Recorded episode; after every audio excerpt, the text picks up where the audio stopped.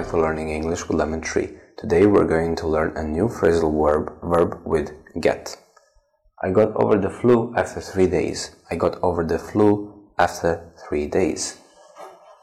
I got over the flu after three days. I got over the flu after three days. Get over. Get over. It means to feel well again after an illness. Get over.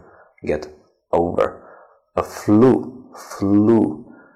Flu, it is an illness that makes you feel weak, have a sore throat, and um, clean your nose a lot. Thank you for watching. See you in the next video.